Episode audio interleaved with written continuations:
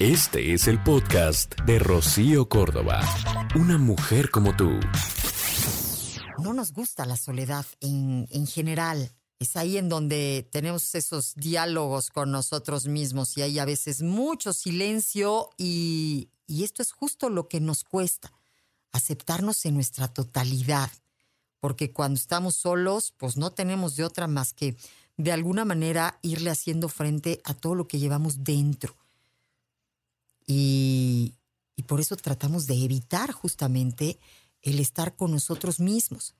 Y muchas veces, fíjate, nos evitamos porque no somos divertidos, porque no sabemos estar con nosotros mismos. Nos cuesta trabajo agarrar un libro o no sabes ponerte buena música.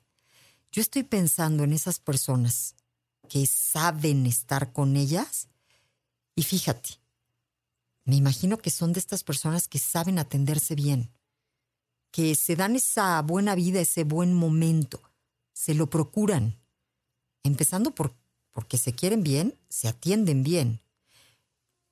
Me imagino a una persona que sabe estar sola o en soledad, que sabe estar con ella misma y entonces, pues, se cocina bien, muchas veces cuando estamos solos, así la quesadilla, el fregadazo, ¿no? Así de, ya. No, estas personas pues se cocinan con, con ganas, con entusiasmo, pero mientras se cocinan ponen música y mientras hacen esto probablemente se preparan una bebida rica y entonces disfrutan todo el proceso. Se arreglan, disfrutan su casa, tienen un espacio agradable, ¿no? Porque fíjate, lo contrario que muchas veces pasa, cuando no sabes estar contigo o cuando no has conquistado eh, esta parte o esta forma de vida, pues te digo, te das la quesadilla, este, ay, no, pues no voy a ver a nadie, entonces, pues en una de esas ni me baño, o si me baño no me arreglo, este, no me esmero, no pongo una mesa o un lugar para mí con cuidado. Entonces todo es como medio caótico en medio del desorden, con aburrimiento, este, en fachas. Es todo un proceso. Detrás hay trabajo, hay, hay amor, hay amor propio que es el que te rescata y te hace pues tratarte bien para estar bien. Y esto es algo que se aprende. Afrontar este sentimiento de soledad es complicado. Nos resulta todo un reto.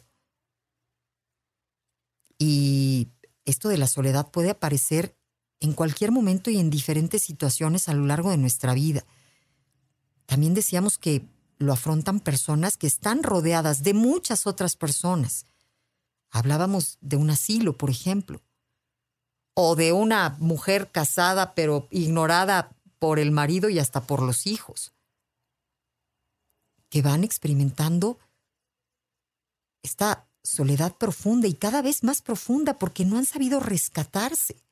¿Cuántos de nosotros sufrimos a lo largo de nuestra vida ese terrible miedo que asociamos a ese monstruo de la soledad? Nos llena de miedo la idea de, de pensar en quedarnos solos en algún momento dado.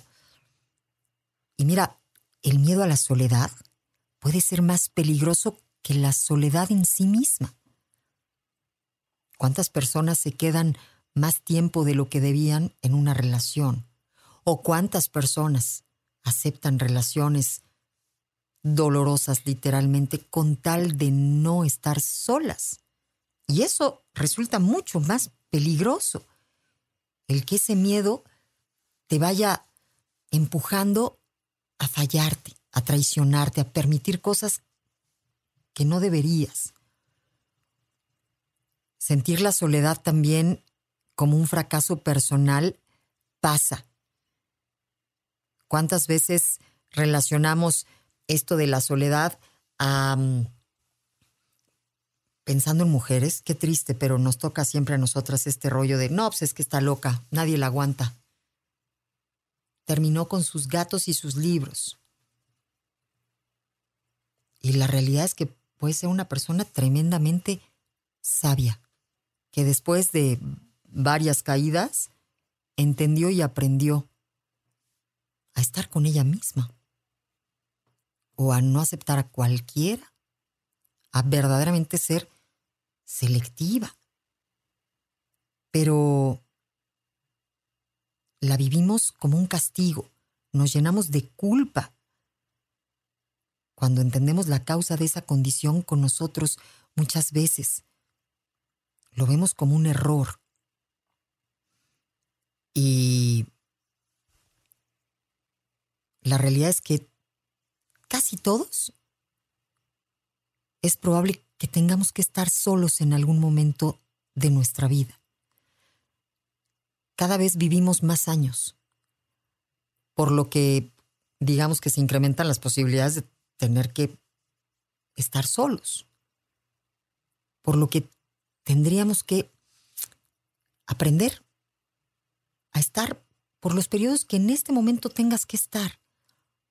Hay quienes les ahoga la idea de una tarde en su casa, un fin de semana sin planes.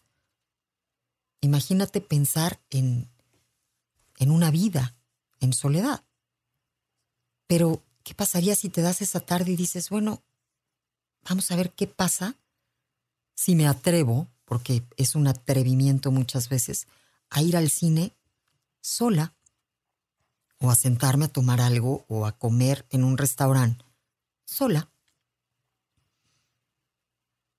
Nos pueden las miradas o creemos que hay miradas y quizá ni siquiera te estén viendo.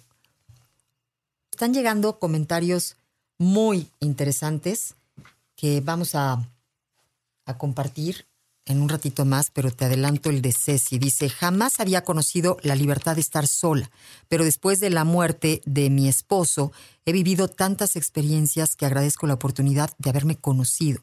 Mis hijos y yo hemos aprendido a valorar la vida de diferentes maneras y hoy hemos aprendido a conocernos y a respetarnos. Ileana, la gente sataniza el concepto de soledad sin embargo, he aprendido que debe haber un equilibrio entre la compañía y la autonomía. Es necesario ser cobijado por nuestros semejantes, pero también sentirte en paz y bien contigo mismo a solas, porque en este tiempo te, te puedes conocer, saber qué es lo que quieres, qué te gusta, incluso para desahogar tus tristezas y miedos, o liberar el enojo y amargura, todo aquello tan tuyo que no siempre puedes compartir con otros. Y dice Jorge, he disfrutado mi soledad, he aprendido a cerrar ciclos, disfrutar la vida sin depender de alguien, amarme tal y como soy, me conozco y no recibo cualquier persona a mi lado, y mucho menos que quieran restar. Eric, en lo personal he estado solo por muchos años y no me incomoda en lo absoluto. Existe una diferencia entre estar y sentirse solo. El estar solo no es el fin del mundo, tiene su lado bueno. Y mm, dice Alma, aprendes a que todo lo que tienes que solucionar tú misma te da independencia y disfrutas tu espacio y te da la oportunidad de darte cuenta de las ventajas de tenerte. La realidad es que es pues una tarea pendiente que tenemos muchos, muchísimos.